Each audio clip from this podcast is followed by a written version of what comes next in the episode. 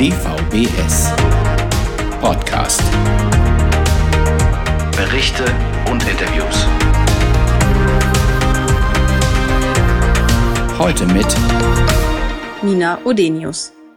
Hallo und herzlich willkommen zum DVBS Podcast im August.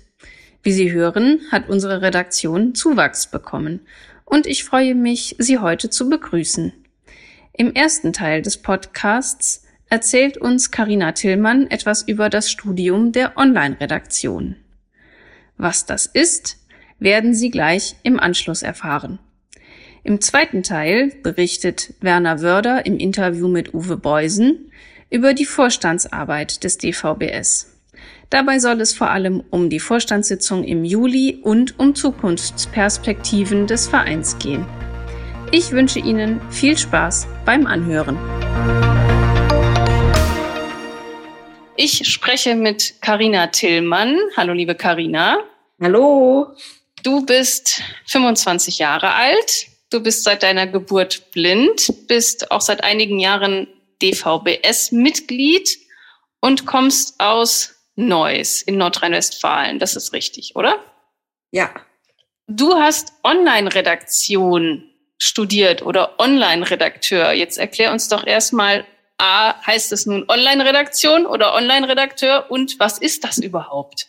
Also mein Studiengang hieß streng genommen noch Online-Redakteur, aber wurde heute in Online-Redaktion umbenannt. Erstmal, das ist genderneutral. Und zweitens hört es sich eh ein bisschen komisch an. Ich studiere Online-Redakteur.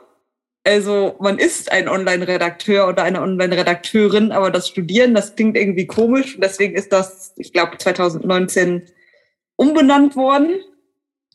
Und ja, wie kann man Online-Redaktion den Studiengang beschreiben? Eigentlich ist es eine Mischung aus Journalismus gepaart mit Internet. Also wir haben alles gelernt, von Texte schreiben über Recherchieren online und offline, über äh, Medienrecht, aber auch so Sachen wie Social Media Marketing, Website Konzeption, Webdesign oder auch ähm, Audio- und Videoproduktion, aber immer wieder auch mal mit dem Fokus auf das Internet. Also wir hatten aber auch ein Fach, das hieß Webwissenschaften, wo wir dann zum Beispiel gelernt haben, wie das Internet entwickelt wurde und sowas. Eigentlich Journalismus und Internet gemischt irgendwie. Klingt auf jeden Fall sehr, sehr vielfältig und sehr, sehr spannend. Was war denn dein Wunsch? Also warum hast du gesagt, das möchte ich studieren? Was hat dich daran gereizt? Eigentlich war es so, ich kam aus der Schule und wusste eigentlich schon während der Schulzeit, ich möchte irgendwas mit Medien studieren. Und dann habe ich halt geguckt, was es für Medienstudiengänge so gibt und bin dann irgendwann auf Online-Redakteur damals noch gestoßen und habe mir gedacht, ja, was mit Medien und Online, das könnte ja barrierefrei sein. Hab's aber erstmal beiseite geschoben, weil es immer zum Sommersemester beginnt. Das ist ja eher selten. Die meisten Studiengänge starten ja im Wintersemester. Hm. Ich habe gedacht, dann hätte ich ja vielleicht eine Lücke im Lebenslauf, aber so gesehen ist es ja keine. Ich hätte ja in dem Sommersemester, in dem ich mein Abi gemacht habe, gar nicht starten können. Ja. Und habe dann einfach letzten Endes mich für diesen Studiengang entschieden, weil alle anderen Studiengänge waren mir entweder zu weit weg, ich wollte noch nicht von zu Hause ausziehen, oder sie waren an privaten Unis, oder sie waren mir zu theoretisch. Und so ist dann irgendwann Online-Redaktion übrig geblieben. Und ich habe dann das Studium im Sommersemester 2017 angefangen. Und du hast dann an der Technischen Hochschule in Köln studiert. Warum gerade Köln? Weil Köln ist halt einfach eine Medienstadt und dieser Studiengang ist sehr, sehr selten glaube, den gibt's in Köln und noch an einer weiteren Uni oder so und das war's. Und in Köln sind ja so viele Medien. Da ist der WDR, Deutschlandfunk, RTL und was weiß ich. Also Köln ist ja eine der großen Medienstädte und da was mit Medien zu studieren, ist, glaube ich, auch einfach nur schlau. Welche Unterstützungsmöglichkeiten hattest du denn an der Hochschule als blinde Studentin, also an der Uni selber oder außerhalb?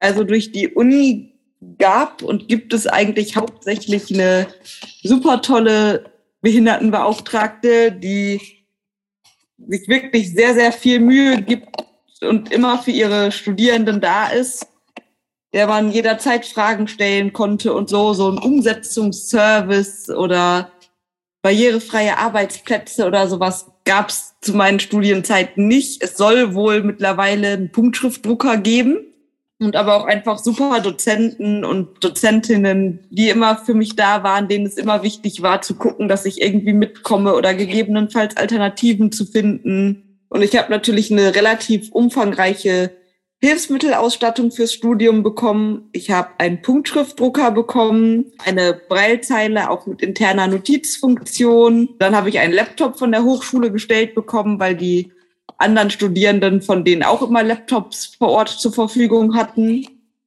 Dann habe ich eben eine OCR-Software bekommen, einen Daisy-Player, um auch gegebenenfalls Aufnahmen machen zu können. Dann habe ich auch noch einen Scanner bekommen, natürlich. Und eben Studienassistent in sehr hohem Umfang, was aber auch durch diesen besonderen Studiengang notwendig war.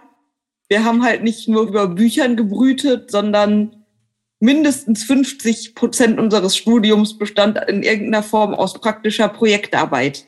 Was würdest du da jetzt sagen, was konntest du als blinde Studentin gut machen und wofür hast du die Assistenz gebraucht?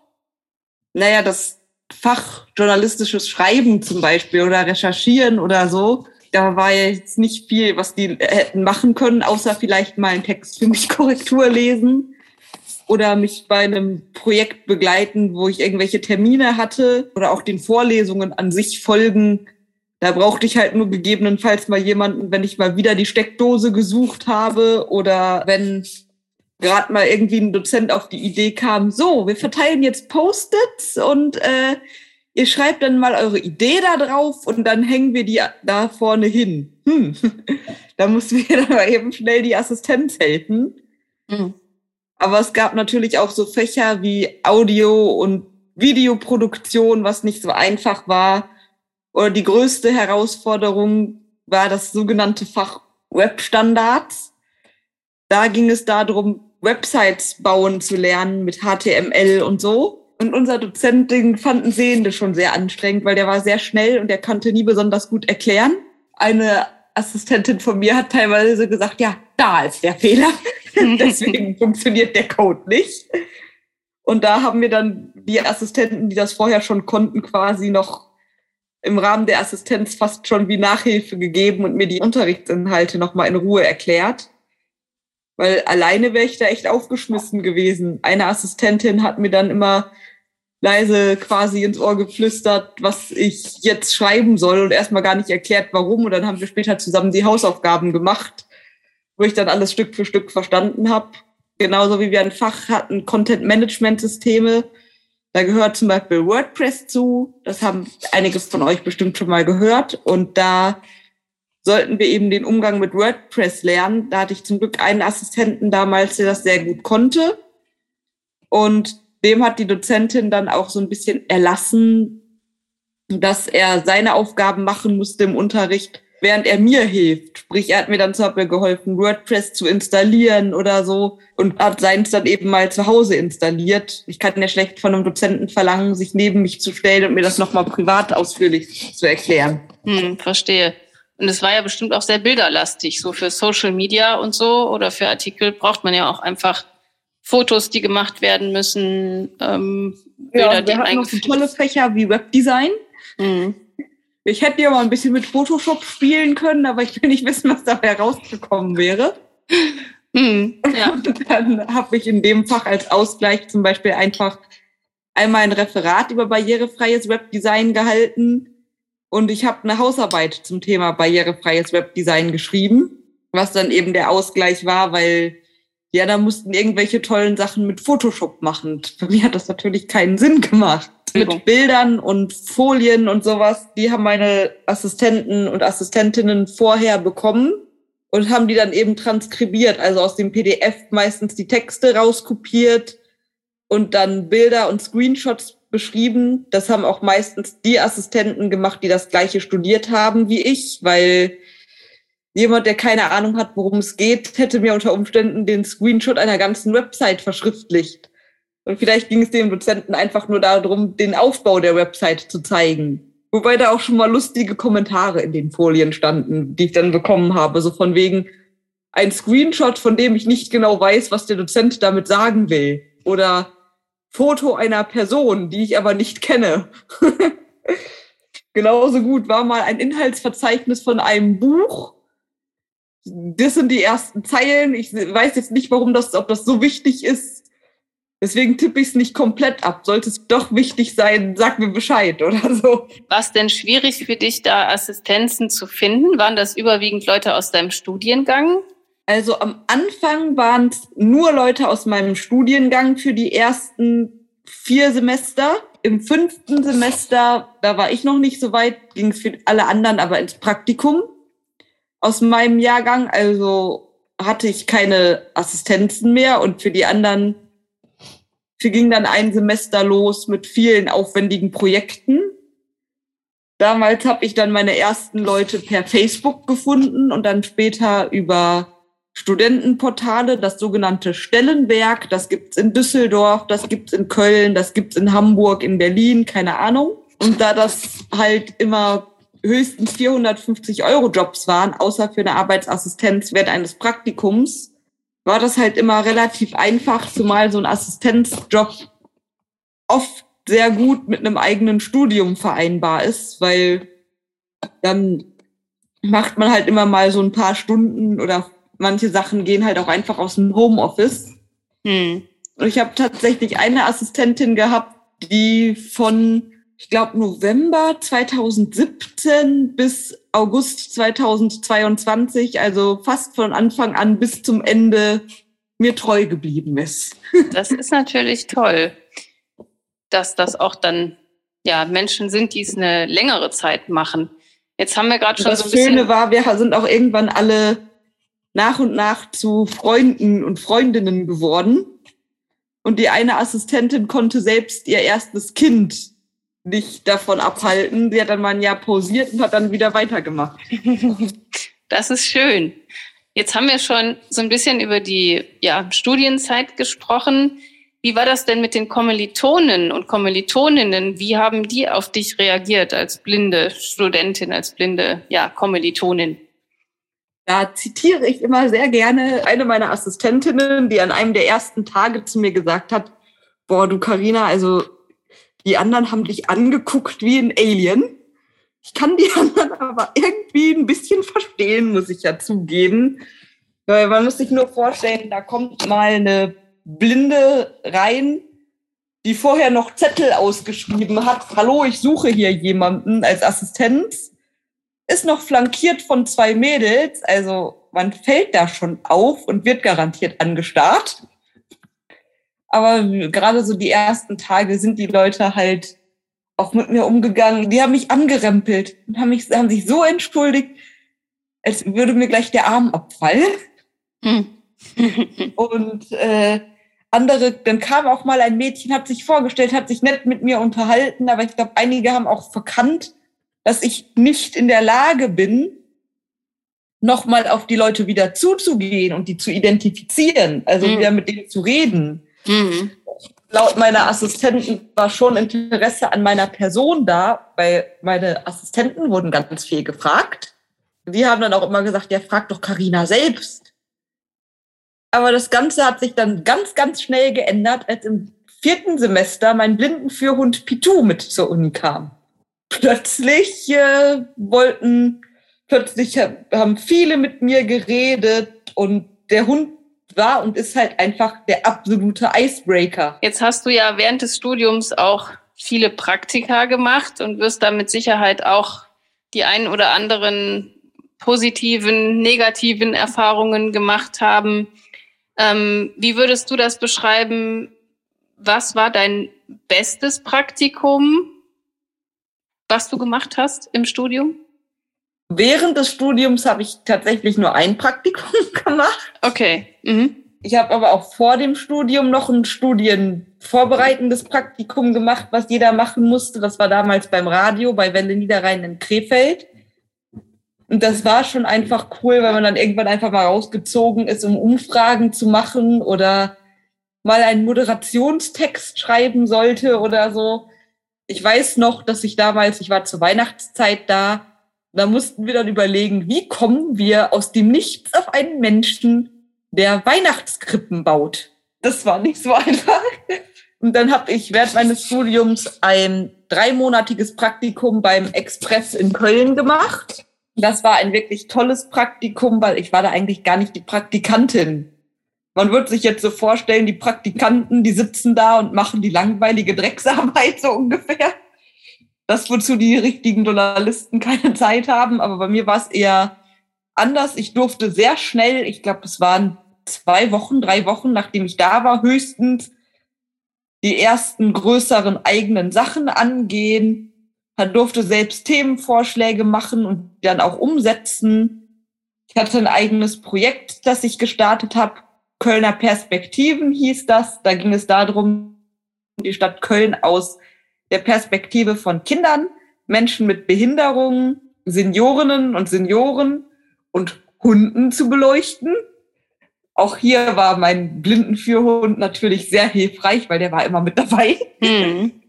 Der hätte bestimmt viel zu sagen zu dem Thema. ich habe nur leider die Hundesprache noch nicht gelernt. Ja, da ging es dann teilweise auch mal darum, sich Drehgenehmigungen einzuholen. Das durfte ich alles selbst machen. Wie ging es denn dann nach der Studienzeit weiter? Du hast ja auch eine gewisse Zeit, warst du ja auch auf Jobsuche. Hat sich das für dich schwierig gestaltet, was zu finden? Ja, schon. Erstens, ich habe nicht immer Bock auf alles so unbedingt.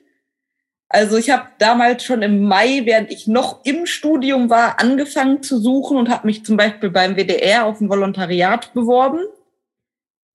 Hat dann leider nicht geklappt, auch wenn alles, was die so gemacht haben, richtig gut war. Die haben mich dann auch angerufen und haben gesagt, ja, du, Karina, wir haben hier so ein Assessment Center, da musst, musst du so Tests machen, die sind leider nicht barrierefrei und so und so, aber am Ende hat es dann leider doch nicht geklappt. Dann habe ich von Oktober bis Dezember eine halbwegs Durststrecke gehabt, weil ich da Bewerbungen geschickt habe und einfach entweder gar nichts gehört habe oder nur Absagen bekommen habe. Mhm. Im Dezember hatte ich dann mal ein Vorstellungsgespräch, natürlich auch eine Absage, aber es ist auch schon sehr, und dann kamen auch immer mehr Vorstellungsgespräche, so mehr es ins neue Jahr reinging.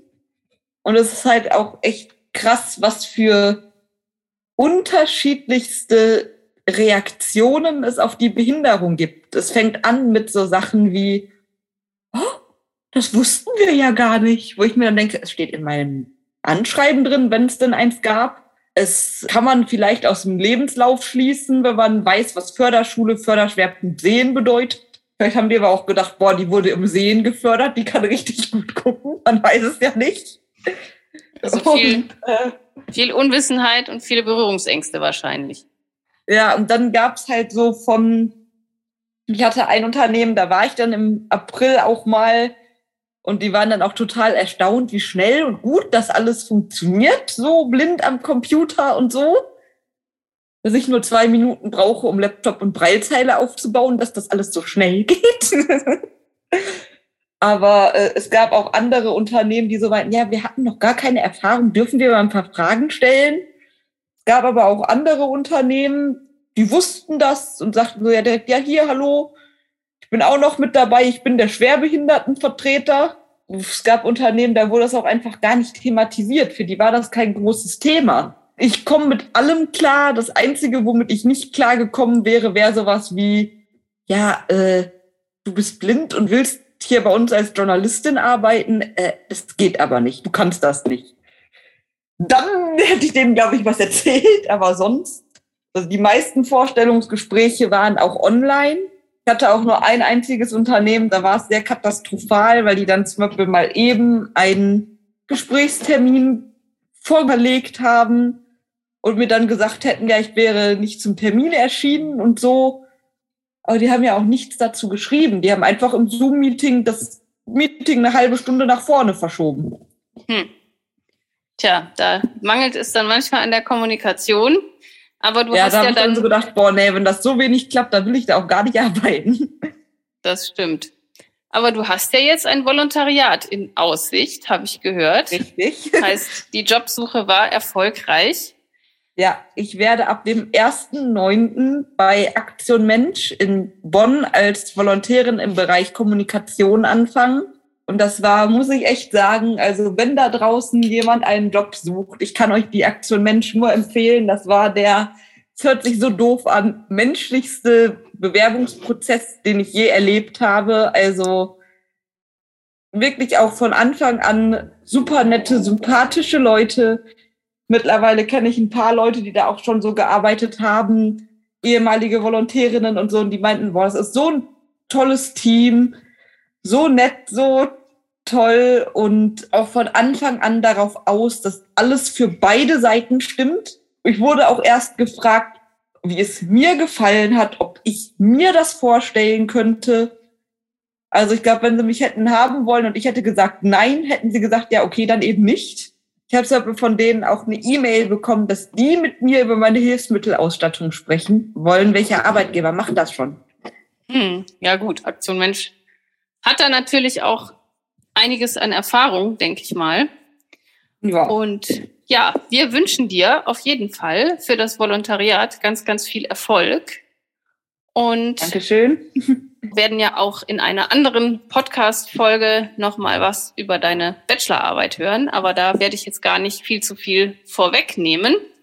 Ich Mhm. danke dir auf jeden Fall ganz herzlich, dass du mir heute Rede und Antwort gestanden hast und sage bis zum nächsten Mal. Sehr gerne. Tschüss. Ja, liebe Hörerinnen und Hörer des Podcasts für August, Nina Odenius hat es ja schon angekündigt.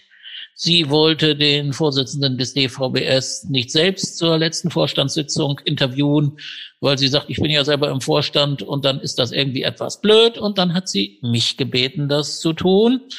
Und deswegen sitzen Werner Wörder und ich hier jedenfalls virtuell zusammen, um ein wenig über die letzte Vorstandssitzung, wie schon gesagt, zu plaudern. Werner, die fand statt, wenn ich es richtig weiß, am 2. Juli. Und das Besondere war, sie war erstmals seit langem wieder in Präsenz. Wie war Ganz das? genau richtig. Also seit zwei Jahren haben wir das erste Mal wieder in Präsenz getagt. Äh, vor zwei Jahren auf dem Höhepunkt der beginnenden ersten Corona-Welle, damals unter ganz extremen Bedingungen im Hotel-Restaurant Karle. Äh, das letzte Mal, dass wir uns wie dieses Mal in der Geschäftsstelle getroffen haben, war Anfang 2020, also vor etwa zweieinhalb Jahren. Äh, diesmal war es auch noch quasi eine verkürzte Sitzung. Wir haben nur Samstag getagt. Freitagabend sind die Leute angereist und wir waren dann im Seminarraum, wie in früheren Zeiten auch, in der Geschäftsstelle. Ja, und es war das erste Mal auch in neuer Besetzung dann live, denke ich. Es gibt ja zwei neue Vorstandsmitglieder, nämlich, sag sie uns nochmal, Das ist die Nina Odenius und der Malik Alamri. Und wir hatten dann die Gelegenheit am Freitagabend, es war so verabredet, uns um 20 Uhr in Kale zu treffen.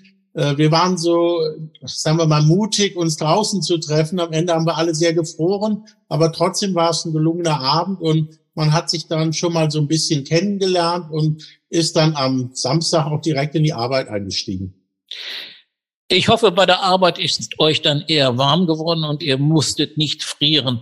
Wie läuft denn so eine Vorstandssitzung ab? Ich habe ja selbst genug davon miterlebt, aber wie erlebst du die? Oder wie hast du die erlebt, die du jetzt gerade leiten durftest?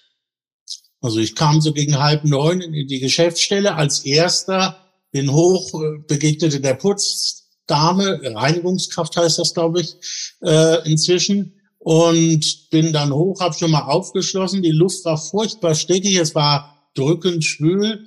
Und dann kam kurze Zeit später auch schon Birgit Stolz, die uns als äh, Assistenzkraft an diesem Tag dann zur Verfügung stand, sehr dankenswerterweise. Äh, Wir haben dann sehr pünktlich angefangen von neun bis etwa 15 Uhr einige haben ja einen sehr weiten Weg mit der Bahn, was im Augenblick ja sowieso kein Honigschlecken ist. Und dann haben wir entsprechend äh, den Bedürfnissen dieser Mitglieder, die dann ja auch äh, wieder zurück nach Hause wollen, äh, Schluss gemacht, so gegen 15 Uhr.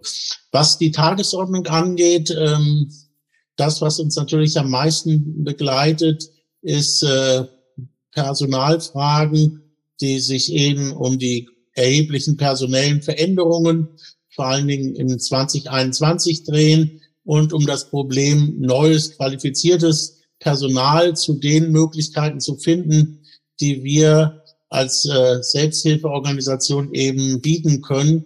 Das ist schwierig und äh, das war auch ein ganz entscheidendes Thema. Ansonsten ist es eben so gewesen, dass quasi querbeet über die unterschiedlichsten Themen aus Rechts, Sozialpolitik, Aktivitäten des Vereins gesprochen wurde und natürlich auch über unser Projekt Agnes at Work. Ähm, das waren im Prinzip so ganz grob die wichtigsten Punkte. Der rote Faden ist wirklich aber so die Frage der Personalentwicklung gewesen, da wir ja bislang, und das ist ja jetzt nicht erst quasi eine Sache dieses Vorstandes, sondern vorher auch schon größere Personalprobleme haben, äh, ist die Idee, die dann auch so beschlossen wurde, dass wir versuchen, eine Agentur zu finden, die uns da unterstützt, was äh, die Organisation der Geschäftsstelle angeht, aber auch die Projektorganisation und vor allen Dingen eben auch alles, was sich so rund um Finanzen dreht, um da einen Weg zu finden, unter diesen ja derzeit großen Schwierigkeiten überhaupt Leute zu finden. Äh, das ist ja nicht nur unser Problem. Das betrifft die Blister, hört man immer wieder. Das betrifft aber auch überall. Man kriegt es ja mit in den Massenmedien. Das betrifft im Prinzip überall alle. Und deswegen sind wir da leider nicht ausgenommen und hoffen jetzt, ähm, dass wir da an der Stelle weiterkommen. Der zweite Beschluss, der auch so in diese Richtung geht, wie geht's weiter über Personalfragen hinaus, strategische Planung für den Verein. Da werden wir am 9. August nochmal quasi eine informelle Sitzung wieder mal per Zoom äh, veranstalten, wo dann darüber dann intensiv äh, gearbeitet werden soll. Ich hatte alle gebeten, dafür sich schon mal Gedanken vorzumachen, entsprechend paar Stichworte zu sammeln und wir werden dann ja mit so einer Art Brainstorming beginnen, um uns da dann einfach voranzutasten und hoffentlich auch dann endlich, ähm, was so diese Personalfragen angeht, mal wirklich einen Schritt voranzumachen. Im Augenblick sind das ja immer so Trippelschritte, mal vor, mal zurück. Das macht die Sache eben überhaupt nicht einfacher. Das ist sicherlich richtig. Ich kann das ganz gut nachvollziehen, dass ihr da Schwierigkeiten habt. Äh, man spricht ja auch allgemein vom Fachkräftemangel. Der betrifft zwar eigentlich, glaube ich, mehr noch Handwerks- und Technikberufe als vielleicht die Büroberufe, aber trotzdem auch die sind, glaube ich, relativ äh, sparsam besetzt in verschiedenen Bereichen. Richtig. Also gerade auch was er den kaufmännischen, buchhalterischen etc. Bereich angeht, ist das auch schwierig, da überhaupt jemanden zu finden. Da sind ja jetzt schon verschiedene Initiativen ja über die letzten ein, zwei Jahre gestartet worden, die alle nicht zu einem wirklich, ja, sagen wir mal, fruchtbaren und auch nachhaltigen Ergebnis geführt haben. Das ist leider an der Stelle so, aber das heißt jetzt ja nicht, dass wir durch entsprechende weitere Initiativen äh, dann vielleicht doch eine Lösung finden werden, die dann auch zeitnah entsprechend umzusetzen sein wird. Ja, tragfähige Lösung ist da, glaube ich, das richtige Stichwort dafür, was wir dringend brauchen. Äh, man muss einfach bedenken, dass wir seit geraumer Zeit eben keine Buchhalterin mehr haben in der Geschäftsstelle. Und äh, das macht sich natürlich äh, von allem anderen abgesehen äh, schon, denke ich, bemerkbar. Insofern ist es richtig und wichtig, dass ihr euch darüber unterhalten und dann auch äh, eher Beschlüsse getroffen habt. Vielleicht noch einmal zurück. Äh, wart ihr nun nur zu fünft am Sonnabend, also mit Birgit dann zu sechs, oder waren, oft ist es ja so, dass in der Vorstandssitzung auch noch andere Beteiligte dabei sind. Wie war denn das diesmal? Das war diesmal auch so und ich will da niemanden unterschlagen. Im Gegenteil, also zum Beispiel der neue Leiter der Blindenstudienanstalt, Patrick Temmesfeld, war dabei, hat auch eine sehr konstruktive, fruchtbare Rolle gespielt. Ich denke, er wird auch für unseren Verein einfach sehr hilfreich sein. Und das ist auch so eine der positiven Entwicklungen nach meinem Eindruck, dass wir da tiefer ins Gespräch kommen mit der Liste auch über diesen Termin hinaus und einiges an Initiativen äh, auch äh, stattfinden wird, werden, die beiden Seiten äh, helfen werden. Was auch auf der Vorstandssitzung am Rande Thema war, ich hatte es auch schon an der einen oder anderen Stelle immer wieder mal hervorgehoben, ist eben der Kongress der Blinden- und Sehbehindertenpädagogen, der von 2020 nach 2023 verschoben wurde wegen Corona-Pandemie und der dann eben im nächsten Jahr wieder in Marburg stattfindet. Und da gibt es einige erfreuliche Ideen, Ansätze, auch von Seiten des DVBS, die auch, so habe ich äh, das gesehen und erfahren, jetzt äh, sehr positiv äh, aufgenommen werden von Herrn Temmesfeld. Aber er war nicht der Einzige. Michael Richter war wieder da der eben auch sehr ausführlich, genauso wie bei der letzten virtuellen Sitzung, uns informativ über die Probleme rund um E-Shooter, also diese Roller, die meistens an der falschen Stelle im Weg liegen, so dass leider ja auch schon der ein oder andere Sehgeschädigte darüber gestürzt ist. Das ist ein ganz spannendes Thema, auch für die RBM, aber nicht nur für die, auch natürlich für uns. Dann war natürlich noch der Norbert Bongard da als Leiter des Arbeitsausschusses. Das war dann so die Runde, die da zusammengesessen hat. Unser Ehrenvorsitzender konnte leider genauso wenig teilnehmen wie ähm, der Leiter der Fachgruppe Stau. Das hoffen wir, wird bei den nächsten Sitzungen wieder anders sein, aber im Augenblick war das diesmal eben so gewesen. Im Vorstand wird es ja, und das hast du ja auch schon angedeutet, jetzt auch gehen um weitere Perspektiven. Wo siehst du denn sozusagen die größeren Herausforderungen des DVBS in der Nähe, aber vielleicht auch ein bisschen weiter weg, abgesehen mal von diesen sehr leidigen, aber auch ganz wichtigen Personalfragen? Also die größeren, ja, Herausforderungen sehe ich persönlich in dem, was jetzt durch die verschiedenen Krisen auch an ökonomischen Schwierigkeiten da ist, was sich dann natürlich auswirken wird auf Arbeitsassistenz sicherlich, auf Hilfsmittel, auf äh, unsere Möglichkeiten der Teilhabe. Äh, das sehe ich als großes Problem, wo wir sicherlich dann wieder uns sehr einsetzen müssen, um dann nicht ins Hintertreffen zu geraten. Das betrifft ja die ganze Gesellschaft de facto, äh, ob es die Ukraine-Krise ist, die Inflation, die damit zusammenhängt oder die Nachwirkungen der noch nicht ausgestandenen Corona-Pandemie. Da ist eine Menge Holz, das äh, im Augenblick äh, sicherlich fast so was ist wie ein Berg, der da vor uns ist. Und ich hoffe, dass wir da einigermaßen drüber kommen, so dass wir da nicht zu sehr ins Hintertreffen geraten. Ansonsten denke ich, äh, wird für uns äh, auch darum gehen, dass wir so in den Themenbereichen Bildung, Beruf etc. Äh, ja weiter auch so kreativ unterwegs sind. Neben einem beschlossenen Antrag, dass es äh, eine Interessengruppe für digitale Barrierefreiheit geben soll, was der Vorstand einstimmig unterstützt und äh, davon ausgeht, dass der Arbeitsausschuss das auch bestätigen wird. Wir empfehlen das auf jeden Fall gibt es zum Beispiel auch eine neue Interessengruppe, die sich Low Vision Plus nennt.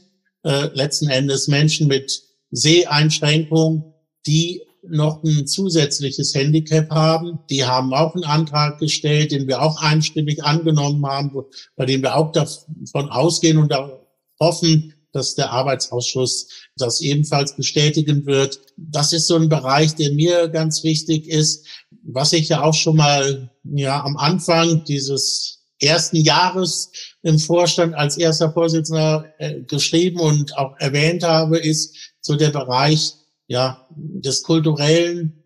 Wir haben eine Gruppe, die sich mit dem Breilesen und dem gemeinsamen Breilesen auseinandersetzt. Es ist noch eine kleine Gruppe, aber das sind alles so Themen, wo wir neben unserer Solidarität jetzt zum Beispiel für die Ukraine eben kreativ und oft mit sehr vielen Menschen unterwegs sind. Ich hoffe, dass wir uns das erhalten, dieses ehrenamtliche Engagement von vielen, die eben in ganz unterschiedlichen Bereichen rund um das Kernthema Bildung und Beruf, berufliche Teilhabe sich bewegen. Ein Beispiel noch dafür, es gibt jetzt eine ganz äh, ja, rührige Gruppe, die sich mit barrierefreien Haushaltsgeräten auseinandersetzt. Auf den ersten Blick denkt man, okay, was hat das mit Bildung zu tun? Auf der anderen Seite gibt es Vereinsmitglieder, die das interessiert. Und äh, wenn wir uns gut bilden wollen, müssen wir uns auch gut im Haushalt bewegen können, um überhaupt die Voraussetzungen zu haben, uns dann äh, mit Bildung auseinanderzusetzen. Insofern ist das für mich jetzt äh, erstmal kein Problem, dass wir eben da auch so in diese Randbereiche kommen. Ansonsten ist es klar, die Digitalisierung ist ein Riesenthema für den Verein selbst, dass er da äh, an allen möglichen Stellen auch moderner und äh, digitaler wird. Die Überwindung von Barrieren auch gerade in dem Bereich. Und da ist sicherlich die, der Kongress im nächsten Jahr von Bedeutung, äh, so dieses Thema, ähm, ja, wie kommen wir diskriminierungsfrei äh, mit Bildung, mit Weiterbildung voran? Wie ist es für unsere Mitglieder zu gewährleisten, dass sie sich da entsprechend auch äh, selbstbestimmt verwirklichen können. Ja, da liegt viel, vielleicht nicht Zündstoff, aber viel Arbeit vor dem Vorstand. Aber der Vorstand ist ja nicht der Verein. Die Menschen in diesem Verein müssen hier mittun. Der Vorstand kann Impulse geben, der Vorstand kann ein wenig die Richtung bestimmen, aber in erster Linie müssen es die Mitglieder des Vereins selber tun. Und das ist der Kern von Selbsthilfe, denke ich, da sind wir uns beide sicherlich einig. Auf jeden Fall. Das war unser Podcast im August. Ich hoffe, es hat Ihnen und euch Spaß gemacht zuzuhören. Im September erscheint schon die nächste Podcast-Folge. Dann ebenfalls mit einem neuen Redaktionsmitglied, nämlich mit Haida Kaya. Bis dahin wünsche ich Ihnen und euch eine gute Zeit. Bis zum nächsten Mal, sagt Ihre und eure Nina Odenius.